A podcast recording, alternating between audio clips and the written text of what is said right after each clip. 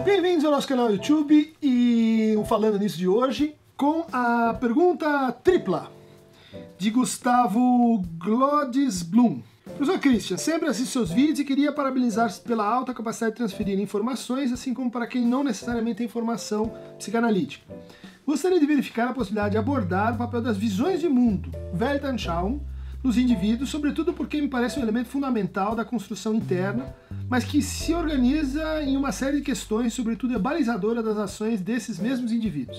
Ficaria muito grato se pudesse falar um pouco sobre isso. Forte abraço. Forte abraço para você, Gustavo. Também para Jardel Estevão, que quer saber algo sobre o olhar psicanalítico sobre a vitimização. Né? Vou considerar aqui a vitimização como um caso particular, né? uma atitude que exprime uma certa visão de mundo. Né? Uma visão em que a pessoa está sendo vítima do outro. E também vou ligar essa pergunta com a questão de Arthur Nascimento. Olá, professor, qual a diferença da fantasia para a ideologia e a fantasia ideológica. Então aqui estão dois conceitos do Slavoj Žižek que vamos passar no nosso falando nisso de hoje. A questão ela parte de uma expressão usada pelo Freud na sua 35ª conferência, nova conferência de introdução à psicanálise, über eine Weltanschauung, sobre uma Welt, é mundo. Anschauung pode ser assim visão, mas também é, intuição. Né? Também algo que é uma preposição que indica colado a e schauen do verbo ver, né? o mostrar. Weltanschauung a gente não devia imediatamente reduzir assim ao conjunto das opiniões, às religiões, aos partidos políticos, ao que as pessoas pensam sobre a vida. É, isso aí é muita coisa. Né? Quando Freud fala em Weltanschauung, ele dá dois ou três exemplos bastante específicos. Né? Ele, por exemplo, vai opor a visão de mundo da ciência à visão de mundo das religiões. E vai dizer que a psicanálise ela se afiniza, ela se coloca do lado da Weltanschauung da ciência. Por isso, ela vamos dizer assim, não se apresentaria, ela, ela não compõe uma visão de mundo em particular, porque ela partilha e participa de uma outra visão de mundo já constituída historicamente. Tá? Então, muitos analistas dizem: não, a psicanálise não é uma visão de mundo.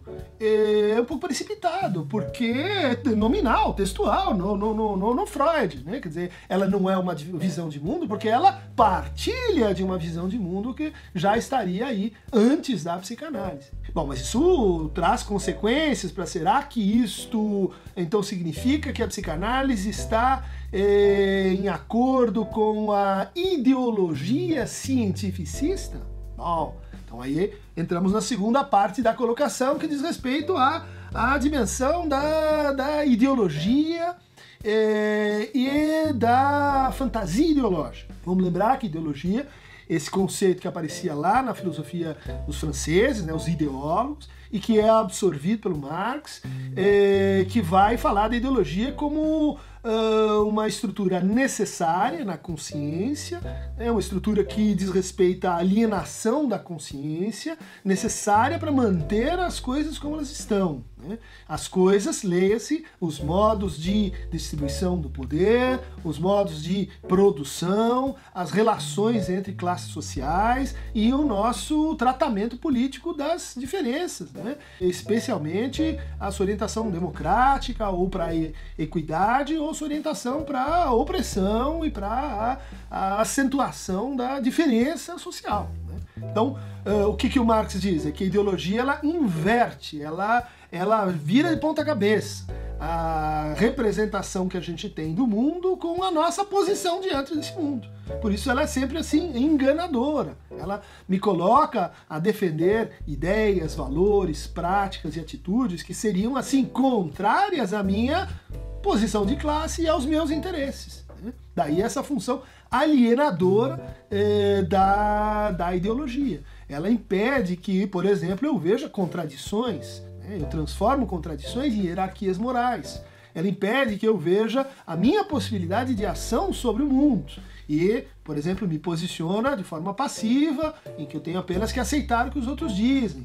Ela me faz, então, assim, objeto da minha própria vida e não autor, e não sujeito na minha própria existência. Então, essa é uma função que seria própria das uh, ideologias.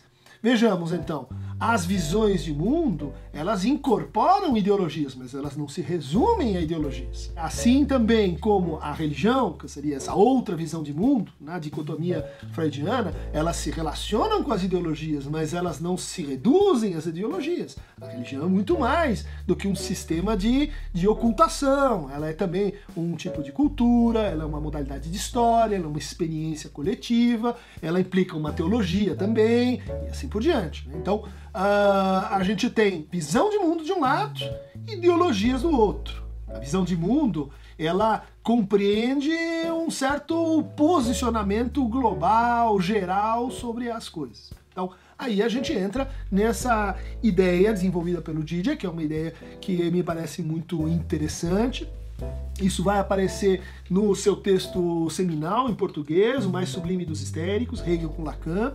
É, vai aparecer também é, nesse texto mais avançado, né, mais contemporâneo do Didier, chamado Vivendo no Fim dos Tempos, onde ele vai trazer essa, essa preocupação é, de interpretar as fontes psíquicas da nossa tendência à servidão voluntária. Né? Ele vai tentar entender como foi possível o fascismo, o nazismo e também o stalinismo. Né? Muita gente diz, não, mas a esquerda não faz a crítica de si mesma. O Didier começa fazendo a, a crítica do stalinismo e de como ela implica, sim, uma fantasia ideológica. Né? Então, o que é a fantasia ideológica? É essa, essa posição em que não só a minha consciência está posta, e na minha relação com o outro, portanto, no interior da minha Weltanschauung, na minha visão de mundo, eu vou associar duas coisas. Né? Eu vou associar o líder, o pai, o mestre, como aquele que me confere os significantes fundamentais da minha vida, eu vou me identificar com, a, com, a, com os traços desse, desse chefe, eh, de tal maneira que ele me garante a realização individual, uh, contingente, da minha fantasia neurótica, psicótica ou perversa. Né? Então a fantasia ideológica ela envolve essa reformulação, por exemplo, constante e permanente do que, que é história. Né? O, o mestre ao qual uh, eu me alieno no nazismo, no fascismo, ele cria, ele vem junto com uma operação que o Didier chama de basteamento ideológico. Né? Então a história ela é contada assim: tem esse capítulo, tem aquele outro, tem aquele outro, e depois, bom, aparece isso aqui. Essa história unidimensional, ela está baseada, ela está ligada né, com a inflexão ideológica que pega a posição do sujeito, mas também pega uma coisa que os marxistas é, não, não entendiam muito bem, não lidavam muito bem, até que o Didier começa a usar essas ideias mais lacanianas, que é a seguinte, por que, que a gente não se liberta quando o outro nos esclarece a fonte da nossa alienação? Né? O Didier vai dizer, ah, porque existe uma alienação inconsciente e uma alienação ao gozo. Né? É nessa relação fantasmática com o objeto A que estas figuras representam, que estas figuras manipulam, que a, a, eu me demito do meu desejo para encenar politicamente, ideologicamente a minha fantasia. Agora indo para um, uma, uma distinção, uma coisa é a fantasia vamos dizer assim, no nível individual, como por exemplo Freud abordou em Bate-se uma Criança, como Freud abordou no Homem dos Lobos. A fantasia é, é aquilo que dirige o tratamento, ao final do tratamento é no, no fundo uma travessia dessa fantasia. A fantasia ela é um agregador de identificações, ela mostra a minha posição fundamental em relação ao meu modo de gozo e a forma como eu interpreto e nego a castração no outro. Né? Como eu faço assim equivaler a minha divisão, o meu conflito, com a negação do, da divisão e da falta no outro. Né? Essa é a função do objeto A, tampar a falta do outro. Isso é feito então pela fantasia. Ocorre, esse conceito é muito interessante na psicanálise, que a minha fantasia não é apenas uma visão de mundo. Não é apenas assim, é como contingencialmente eu olho para os outros. Porque esse meu olhar na fantasia envolve o olhar dos outros. Ou seja, minha fantasia não versa só sobre mim. Quando isso acontece é porque eu já andei muito na análise. É quando eu consigo perceber que a minha fantasia é minha em geral, vivemos numa realidade estruturada por esse truque ideológico e fantasmático que é imaginar que a gente captura não só a sua, mas a fantasia do outro que a gente é capaz de eh, ler o outro, mas por quê? Porque o outro está projetado, está desdobrando, está encenando a nossa própria fantasia. Então, o mais difícil no tratamento psicanalítico é desfazer esse laço assim como o mais difícil no tratamento político é desfazer o laço ideológico que a fantasia propõe ao migrar e ao expandir o nosso cenário individual em gramáticas de alienação coletiva. Então, nós temos três âmbitos que eu gostaria de separar. Um é o nível da Weltanschauung, da visão de mundo, e que, que diz respeito, no fundo, a como a gente integra fantasia individual e fantasia coletiva, né? e fantasia ideológica. E depois a gente tem o nível né, da fantasia particular, que diz respeito a cada um, que, que não é a mesma para todos, inclusive para todos os neuróticos, que tem que ver com aquela transferência, que tem que ver com aquele tratamento, e a fantasia ideológica, que é, é essa nossa obsessão em tentar impor aos outros a nossa própria fantasia. Então é isso que vem na homofobia, é isso que vem na militância, com, é isso que vem na atitude religiosa de conversão dos outros, é isso que vem na intolerância, é isso que vem na violência. Quer dizer, o mais difícil de enfrentar do ponto de vista da lógica do preconceito e da lógica da segregação é que as suas raízes estão nas fantasias. E as fantasias são um meio de gozo fundamental dos sujeitos. E o mais difícil da gente se livrar é desse gozo mais íntimo, que é ao mesmo tempo o mais íntimo, o mais coletivo, é aquilo que é, nos é mais estranho e distante.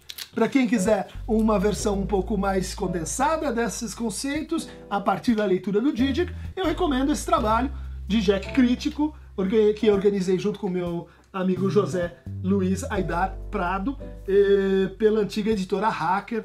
Eh, está provavelmente sendo reeditado esse ano no ano que vem. Para aquelas que curtem eh, visões de mundo, a minha está aqui. Uh, cliquem no Aqueronta Movebo e recebam mais falando nisso e mais verdes falando nisso. Até mais.